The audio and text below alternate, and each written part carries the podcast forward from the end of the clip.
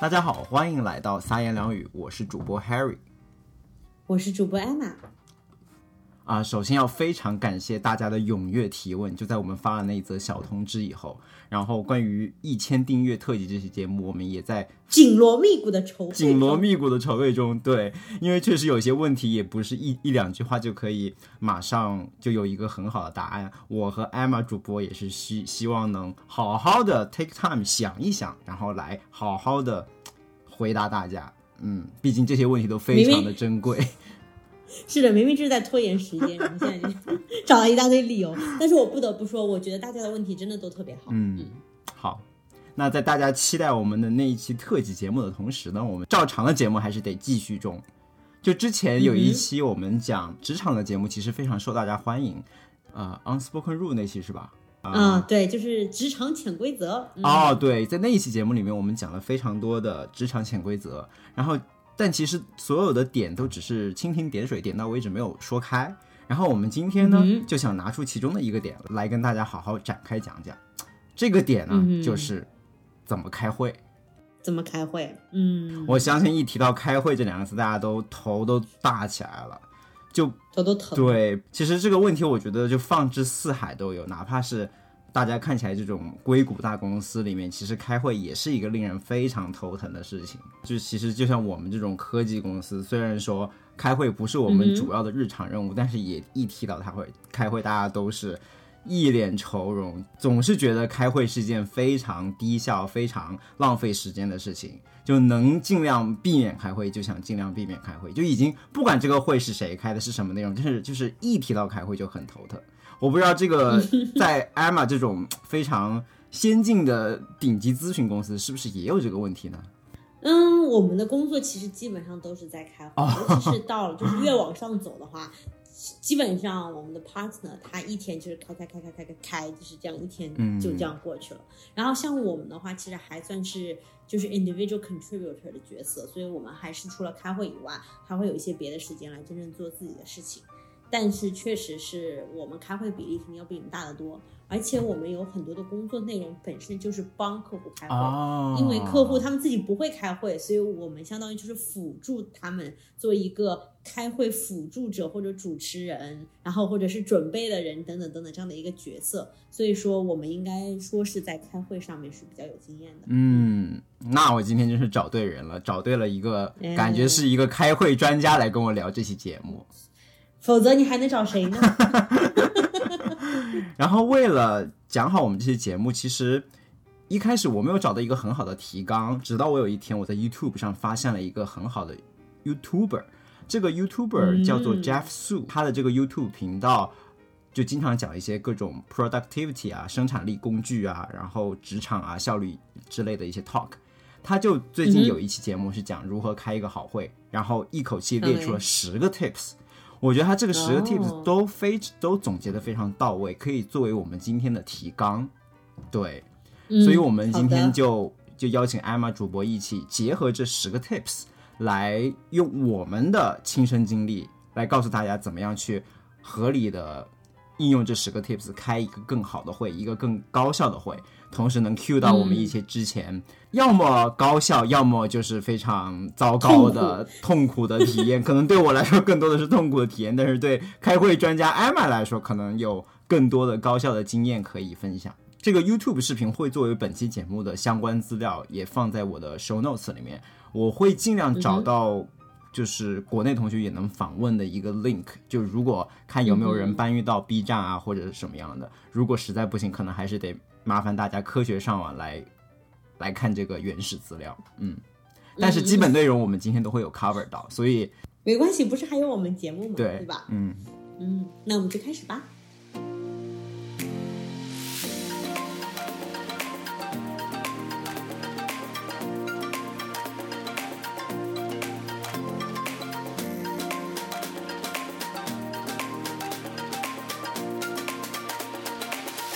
那 Harry，你来给我们说一说这个十条 tips，从头开始。这个 YouTuber 在给十个 tips 之前，首先给了一个非常重要的开会的原则，就是一个 forty twenty forty 四十二十四十的一个一个一个原则。就大家都认为开会好像都是发生在会议室里面，但其实想要很好的开一个会的话，其实功夫是用在会议室之外的。嗯，所以他建议大家就是一个好的会应该是有百分之四十的时间在准备这个会议，百分之四十的时间是属于会后的这种啊、follow up 跟进翻译啊，对属于这种会后的跟进，而真正利用在会议室里面的时间其实只占百分之二十，这就是他所谓的四十二十四十原则。嗯，又是一个生动的八十二十原则的体现。嗯，对。但其实这个原则在我所处的现实生活中几乎是没有采纳。嗯，就我感觉，在我平常的开会经验过程中，其实可能会有一些短暂的会前准备和会后跟进，但可能百分之八十的时间全都是打引号浪费在会议室里的。不知道艾玛那边是什么情况？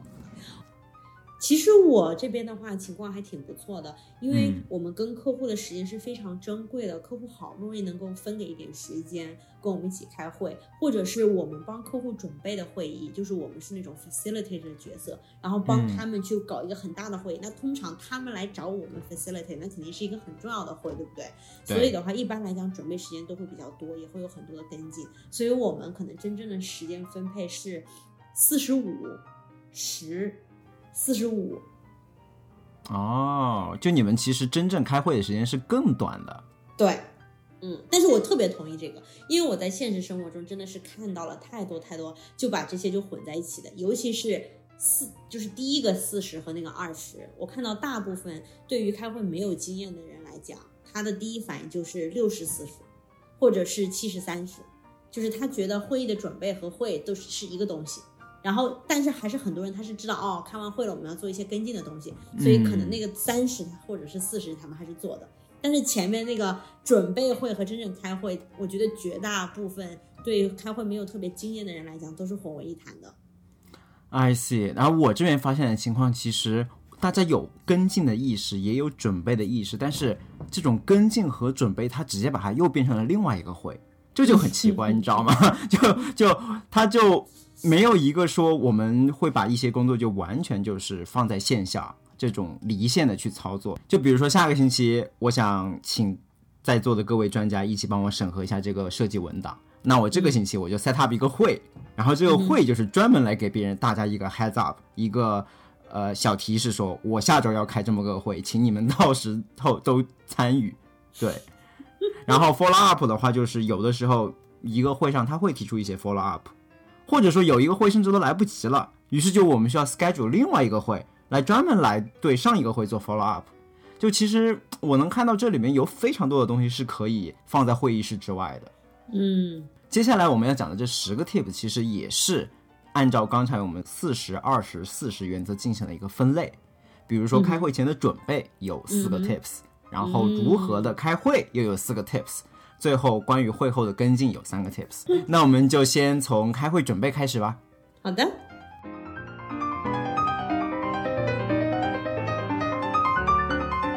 开会准备第一条 tip 就是说，我到底要不要开这个会？你首先要想想这个会值不值得开，它有一个 go or no go 的一个 test。嗯或者说你想达成的目标是以下这几个目标中之一的话，也许你就不需要开这个会。有三种情况，第一个情况就是说，这仅仅是一个简单的 update，你可能不需要开这个会，而是以更加离线的方式跟大家去公布这个消息。第二个就是当这个会议非常重要的决策者他没有办法参加这个会的时候，这个会就应该非常直接的被取消掉，而不是让一堆没有办法做 decision making 的人来这里浪费时间。对第三个就是，如果这个会并不需要那种及时的、实时的反馈的话，那么也应该把它挪到线下。嗯，我在这里其实可以补充一点，就是我觉得我现在对待开会的话，是把嗯它和决策联系在一起的。嗯，嗯就是其实开会本质上是一种做决策的形式。对，你想想做决策的过程是什么样的，对吧？做决策的这个之前，你是不是要先收集信息来帮助你这个决策？对然后你有真正这个做决策的过程，以及做完决策之后，你要通知相关的这个决策会被影响到的人，对吧？嗯，所以大致有这么三个步骤。当然了，决策以后就还有就要做什么什么事情，那可能就又是一系列别的决策出去了。嗯，对所以在这种情况下呢，你就知道，OK，我收集信息，我可以是一个会，也可以不是一个会。嗯取决于就是说你怎么样收集信息最有效嘛，对吧？做决策呢，一般会是一个会，然后做完决策了，只是想要通知一下别人这个决策是这样子的，然后你被影响到了，那个通常都不需要一个会，除非这个决策你觉得是很有争议的，大家会有很多很多的问题或者怎么样，你觉得如果在线上跟人家讨论一下，抚慰一下别人的情绪才有必要的话，那样子可能也可以是一个会，对吧？嗯所以你刚才说的 just an update，其实很多时候就是已经做完一个决策，只是去通知一下别人。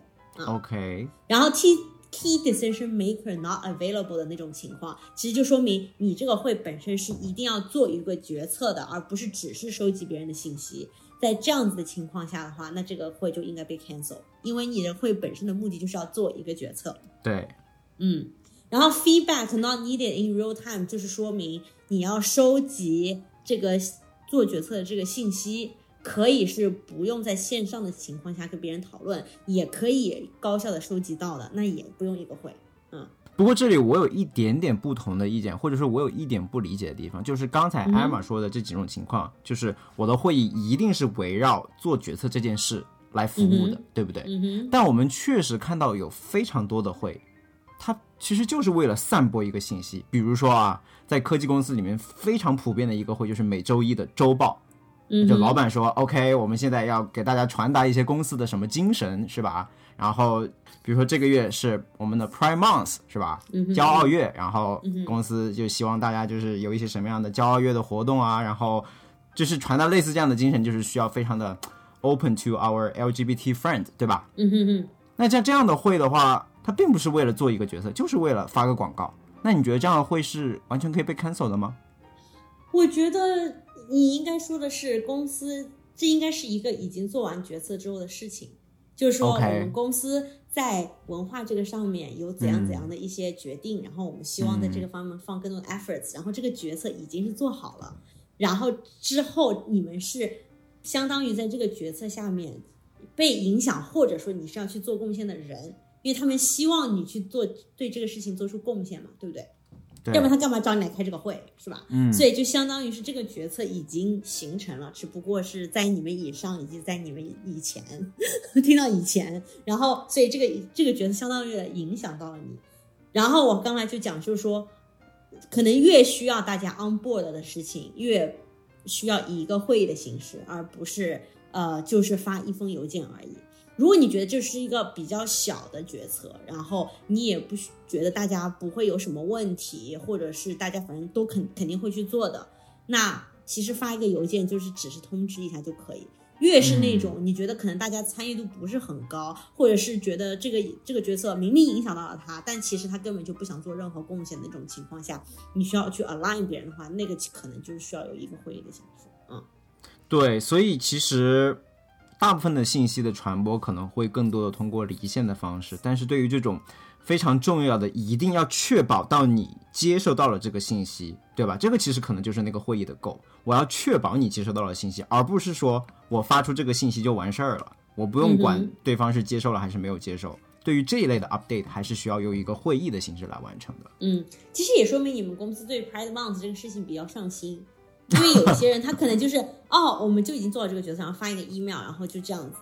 其实我如果其实不在乎别人是不是 a aligned，right？那我已经把我这件事情做出去了，我这个至少面子上就已经做到了。对，毕竟我司是宇宙第一 diverse 公司吧，应该。好的。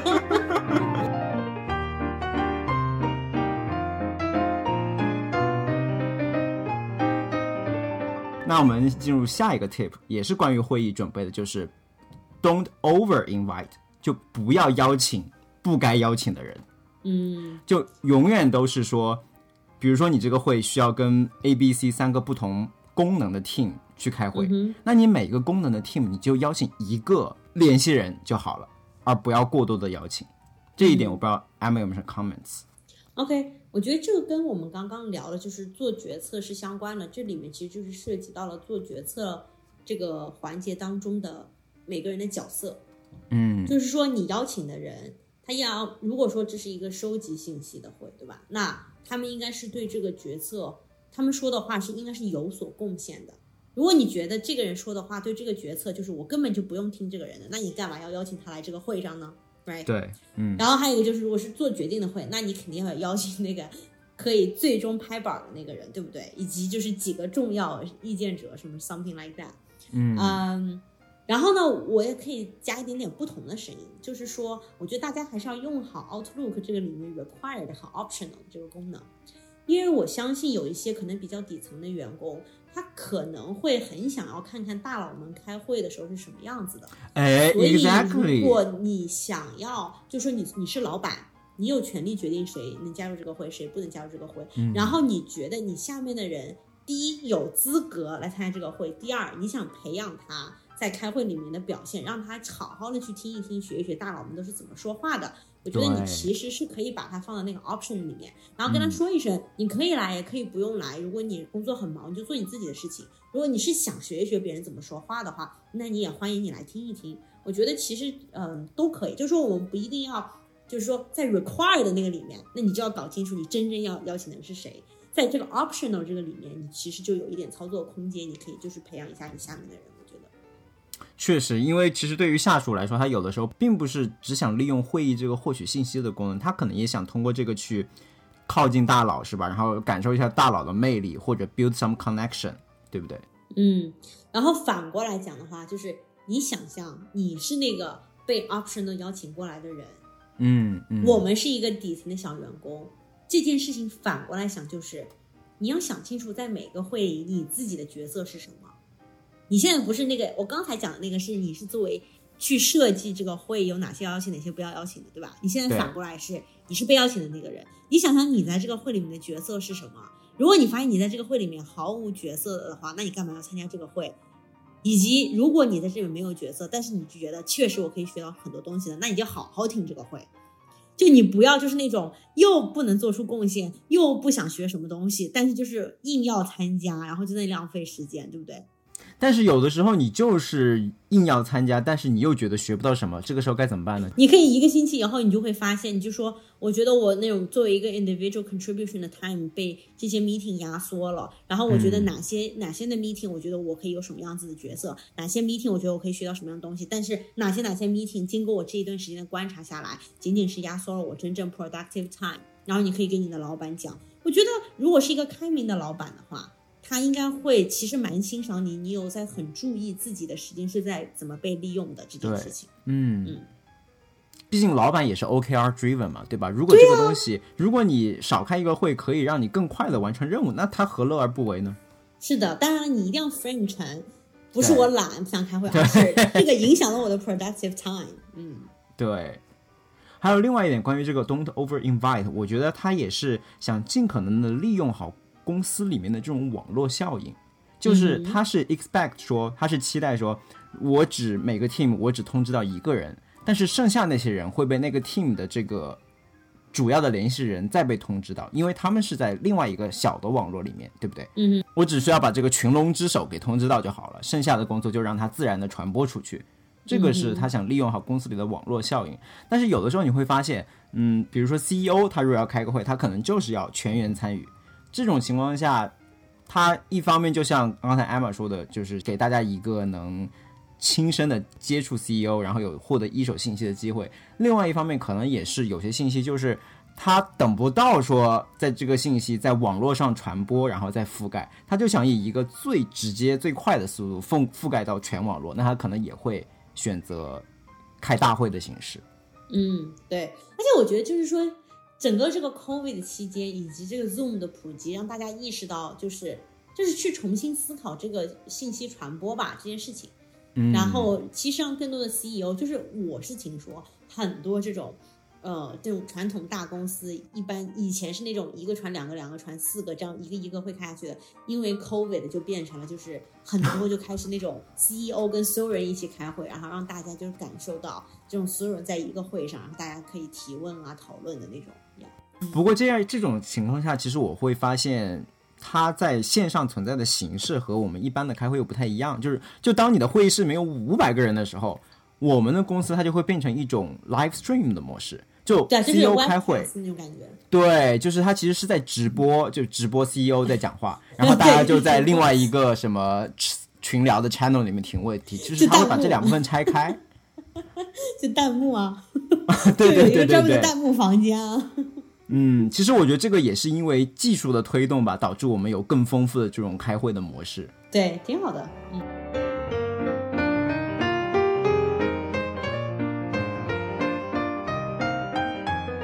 然后我们进入到开会准备第三个 tip，就是要提前把你这个会议的目标以及相关的上下文。要发送出去给与会者，让他们提前熟悉这个会议。这一点其实是我最想 echo 的，你知道吗？就是我觉得我上了咨询公司的班以后，发现开会最大的一件不同的事情，就是我们所有的开会跟就是跟客户的会，都是有一个东西叫做 pre read。哦，就是你过来开这个会，你一定要先把这个东西读了，你再来开。然后这个 pre read 里面就是相当于一般就是我们做的那个 PPT，你就要把这个 PPT 里面东西全都读了，因为那里面其实信息量还蛮大的。然后你来这个会就是直接开始，你要说出你对这个 pre read 里面的想法，你要做决策，你要怎么怎么样。你不要来了，你还都不知道 pre read 里面是什么东西，你就傻逼了，因为别人都读了。哎，你就让我想到之前就读研究生的时候，就是其实老师上课也是这样，就是课前有非常多的 reading，对吧？嗯。然后课上的话，只是去讲你那种不懂的地方。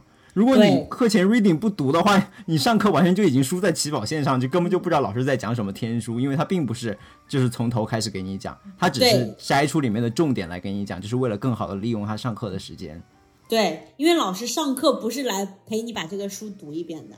但是这里就有个问题啊，如果你在 pre-read 里面塞了太多资料，就是这个变成一个负担。我懂，所以就是说，一般来讲都会 limit pre-read 的 page，就是说，因为确实如果太长的话，别人就会不读嘛，就就是大家都不读了，对吧？所以就是你也要控制好量，嗯。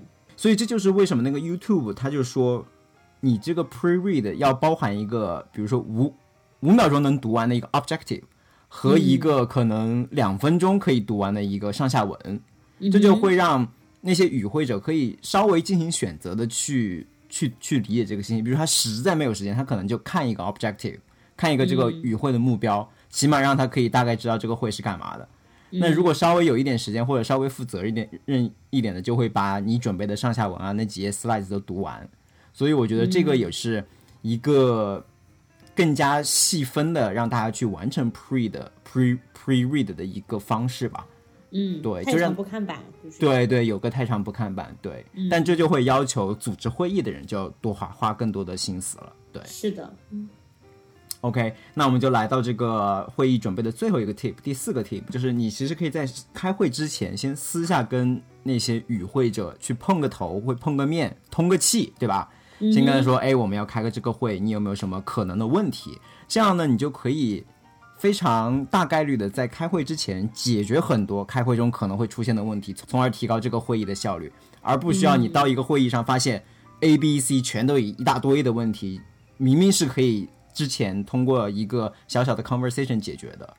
其实我发现 consulting firm 在这个方面的话是 master，就是因为哦，呃，咨询公司很多时候是。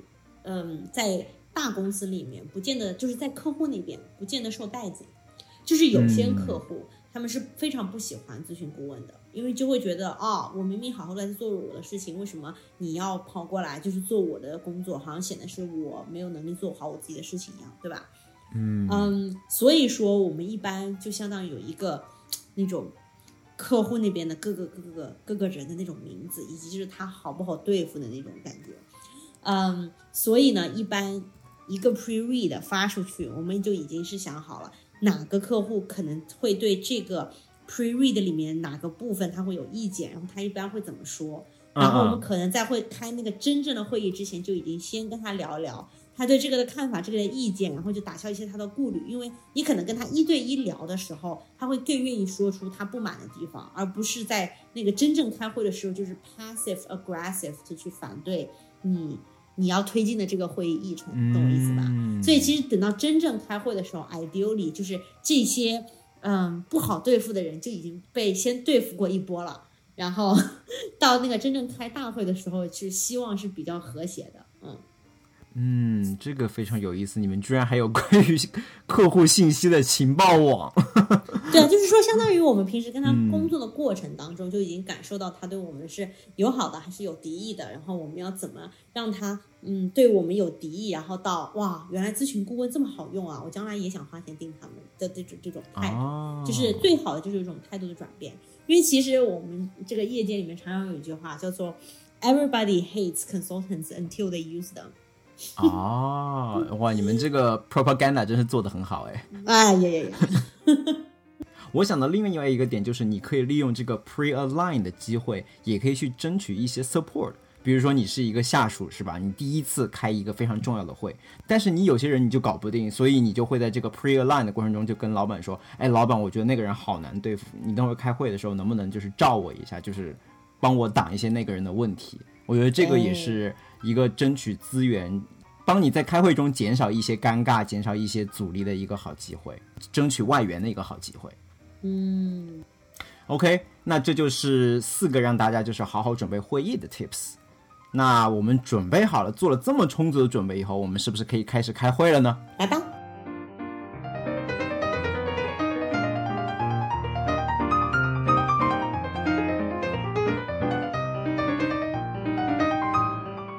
接下来要说的四个 tips 就是都是发生在会议室里面，真正开始开会了。tip 五，要尽量的鼓励所有的与会者能平等的发言，平等的有一些 output，有一些输出，而不是而而是尽量的去避免就是某几个人来垄断了整个会。就你有时候会发现，一个会上就那么一两个人在噼里啪啦的说，对吧？就有几个那种 opinion 很强的人，就导致剩下的人他可能有一些 idea，有一些 opinion，他但是他个人的性格不是那么强势，所以他就没有表达的机会。所以这是开会的过程中，这个会议的主持方需要注意的一点。其实我觉得这个还蛮难的，我想听听 Harry 是怎么解决这个问题的，我还没有很好的方法。这个确实在 pre-pandemic 之前，我觉得也是一个很大的问题。但是你知道吗？就是 pandemic 之后，当大家用更多的这种线上会议以后，其实这个问题是有一点点被解决的，就是被工具所解决。嗯哼。因为当你在真正 in person 就是线下开会的时候，那些 opinion 很强的人，他就是自带那种咄咄逼人的气场，知道吗？嗯哼，但是当他们移到了线上以后，他们这种气场就自然而然的被削弱了。就当你发现他们只是占用了你屏幕的二十分之一的那个小方框的时候，虽然那些人在噼里啪啦不停的说，但是他的那个气场不会影响到你。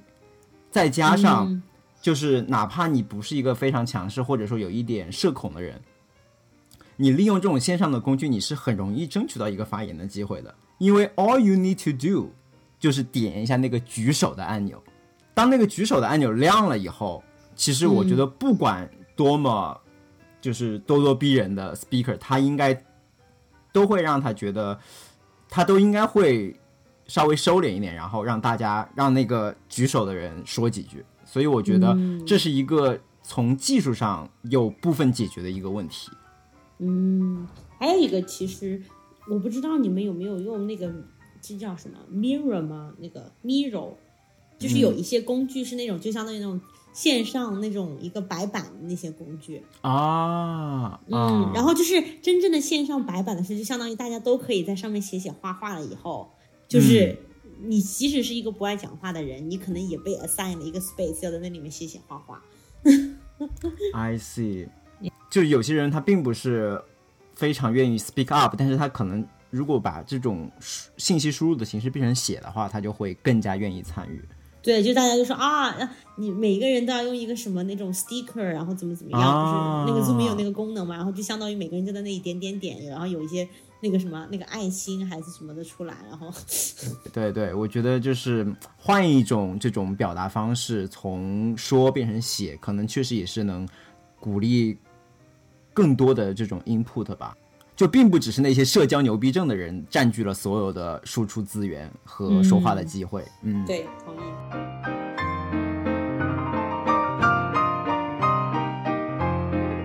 OK，关于开会的第二个 tip 就是说，经常我们会发现开会过程中大家说着说就跑题了，但是解决这个跑题的一个很好的模式就是我们要有一个 parking lot，有个停车场，打引号的停车场，就是来存放这些跑题的话题。当你这个主持人发现有人跑题了以后，你就应该马上打断他说：“OK，我们把这个问题能不能先放在这个 parking lot 里面，放在停车场里面？我们最后如果开完会解决了我们主要的 go 以后，有回有时间我们再来 revisit，我们再来重新回顾这个问题，我们再进行一些讨论，这样能确保我们把时间用在刀刃上去解决这个会议主要的目标。”嗯。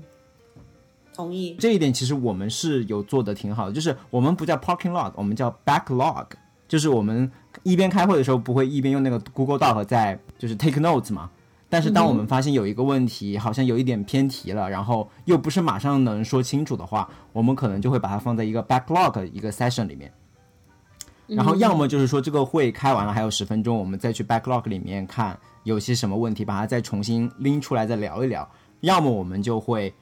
把它变成一个 action item，作作为一个行动项，就是我们在另外 schedule 一个会，再来讨论这个问题。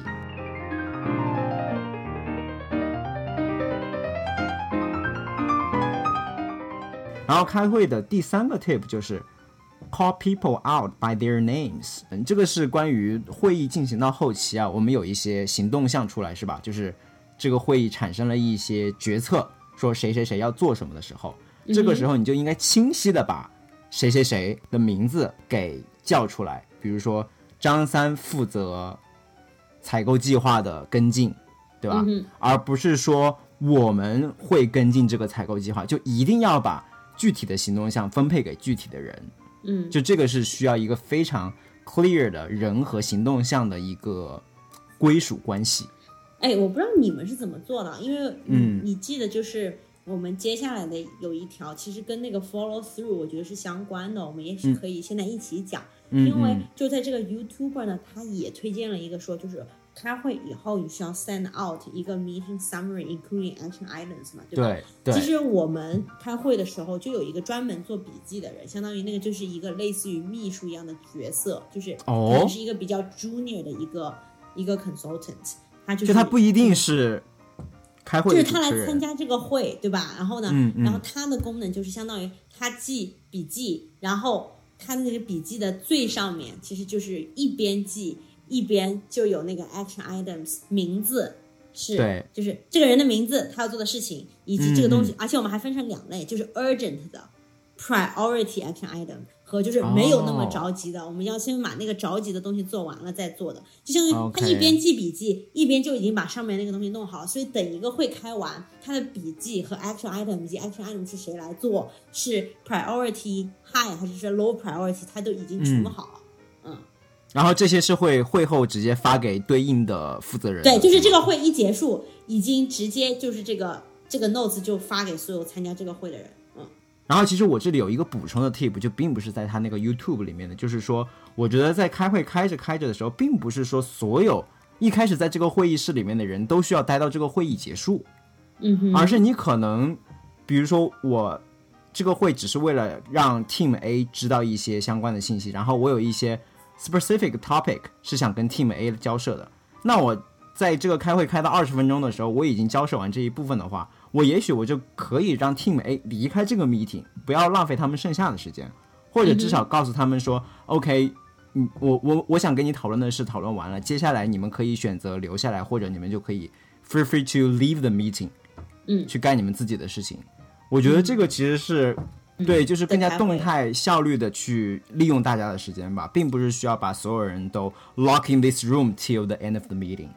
对我们其实一般是这样的一个做法，就是我们在会一开始的时候，我们就会说，OK，这个 meeting 不是一个小时吗？我其实，比如说我半个小时的时候就已经有 another meeting 了，我就要走了。所以一般来讲就是看，就是说谁是那种马上就要 drop 的那种，所以就马上把要跟他讲的那个东西先讲完，然后就大家都会 drop 啊。所以就是你一开始你要那，因为你刚才说的这个东西，我同意是非常好的，但前提是你也要知道是你要先跟谁讲，对不对？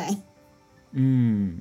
对吧？所以你知道先跟 Team A 讲呢，还是先跟 Team B 讲呢？所以这个我我们其实都是这样的，就是呃，大家不用一直待到后面。然后，因为我们去年都超级忙的嘛，我们一天就 back to back to back，所以就很多人就是直接要走的那种，就是你把我把事情讲完，我就要下一个 meeting。嗯，OK。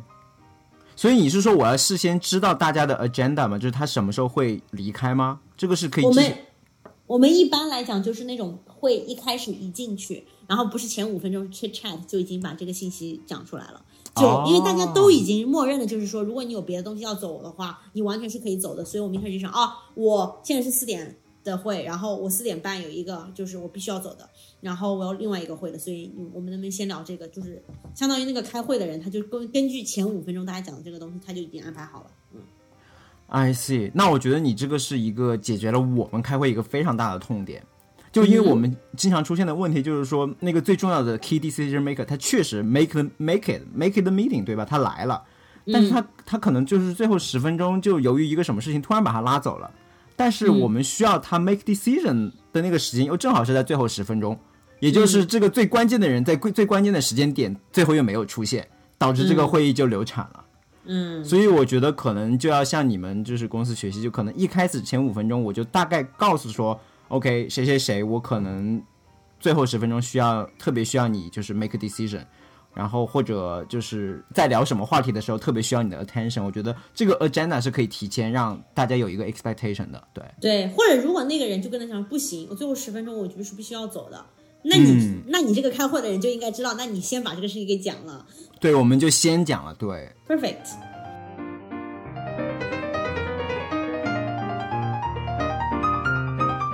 OK，那最后一趴就来到会议的跟进环节。像刚才我们已经说了一个 tip，就是说你开完会之后，你要发送一个会议的摘要给所有的与会者，包括非常明确的行动项以及对应的负责人。那除了这个以外呢，还有另外两个 tips。第一个就是说，你有一些，你可以有一些叫做 after action communication。它这个其实我可能不是非常能用到我的场景里，它就是说。呃，你在保证之后的行动项能完成的过程中，你还可以进一步的去跟那个负责人有一些沟通。比如说，如果你希望他要写一个什么 email 的话，你可以直接把那个 email 的模板给他写好，然后发给他，来减少他去完成这个行动项的努力。嗯，这个其实我觉得已经做的就是非常的过于专业了，甚至我都想象不到就是。谁就哪个开会的人会 take so much effort 来做这件事情？就取决于你，就是说取决于你的老板有多忙，以及你自己有多忙。对，我觉得。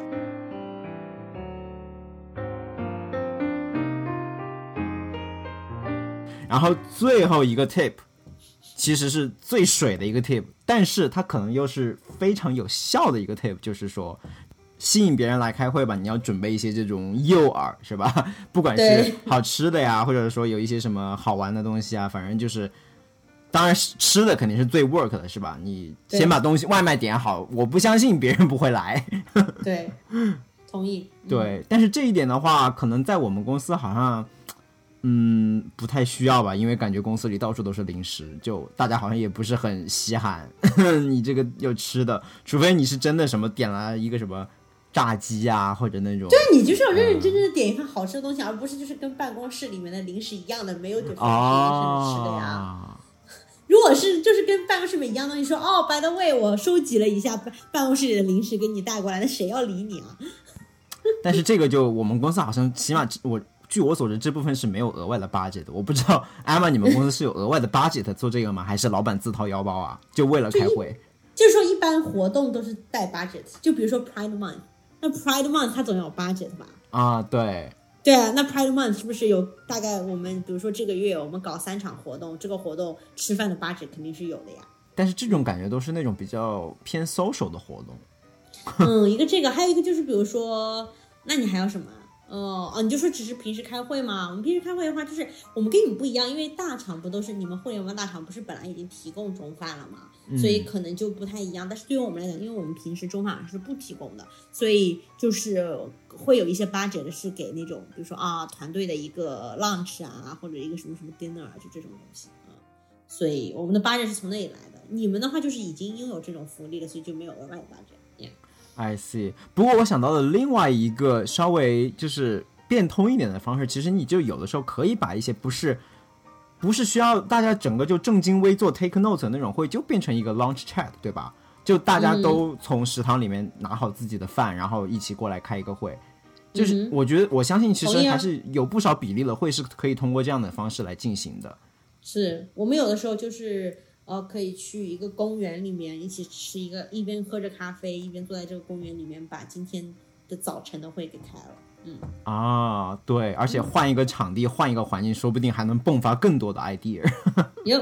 而且这个好像就是目前国内有一些封锁的地区正在发生的事情，因为他们不能就是在室内开会嘛，就不得已要把 开会的地点变到室外去，嗯，变到鸟语花香的地方。对，OK，那这就是今天一个非常干货的内容给到大家，十个开会的 tips，不知道这些 tips 能不能让你能开一个更好的会呢？如果你不是举办会的那个人，也许你可以把我们的节目转发给你的老板哦，可以让他开更好的会，开更少的会。嗯，同意。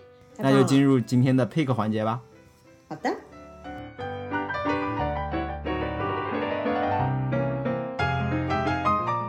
那我先来吧。好。我这个 pick 呢，其实是嗯，Harry 最近发现的一样神器，然后我对他有一个怎么说呢？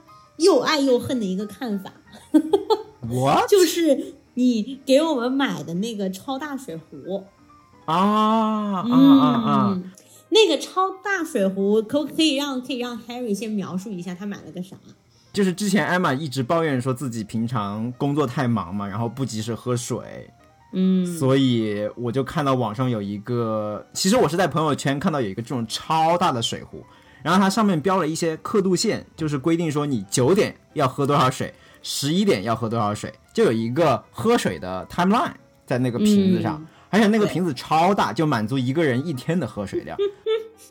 对，然后我就发现了这个东西真的特别好用的点，就是在于我它真的让我喝很多水，就是我真的喝水比以前要多了，而且会发现就是如果我认真努力的喝，我真的可以把那一大桶给喝完。然后也就发现，确实是解决了我这个喝水的问题。嗯，但是呢，我后来又发现另外一个问题，就是如果我用了一个相对小一点的杯子，我就可能经常站起来去接水，所以就增加了我走动的时间。但是如果我旁边就有一个很大的杯子，我早上把它已经灌满了之后，我之后就不用去接水了，我会一整天就坐在桌子上，就都不站起来走一走。所以我就是觉得它各有好处，但是不对呀？上厕所吗？你应该频繁的上厕所啊！Yeah，exactly。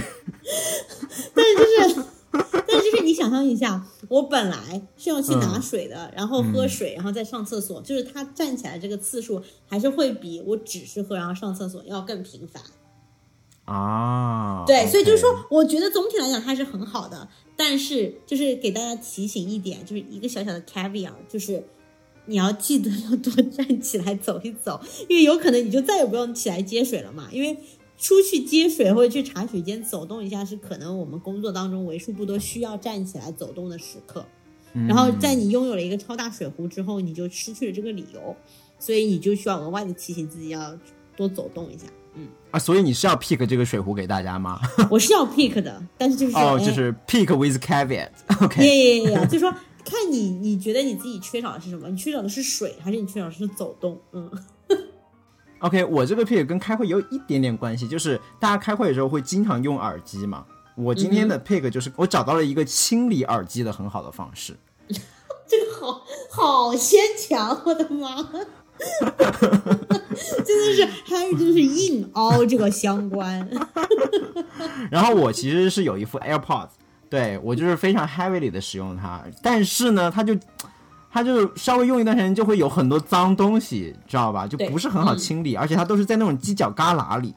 嗯。然后我最近就 Google 到了一个非常好的 perfect 清理耳机的方法。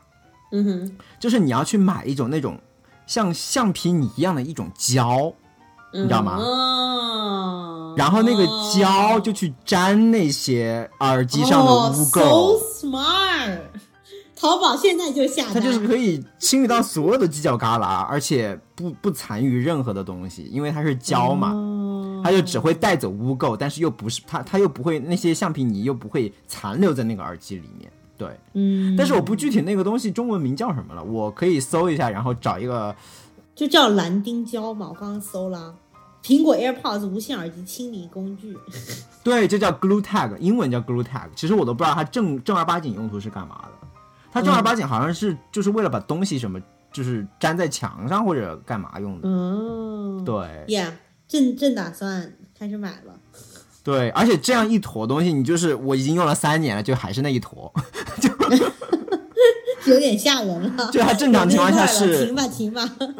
它正常情况下是硬的，但是你就是用手揉一揉，给它一点温度，它就变得非常软，非常 soft。所以我就每一次就是粘一下，然后又揉一揉，粘一下揉一揉，就就可能已经有了三年的老垢在里面了。Stop stop！无暇与之一席，有缘三言两语，好吗？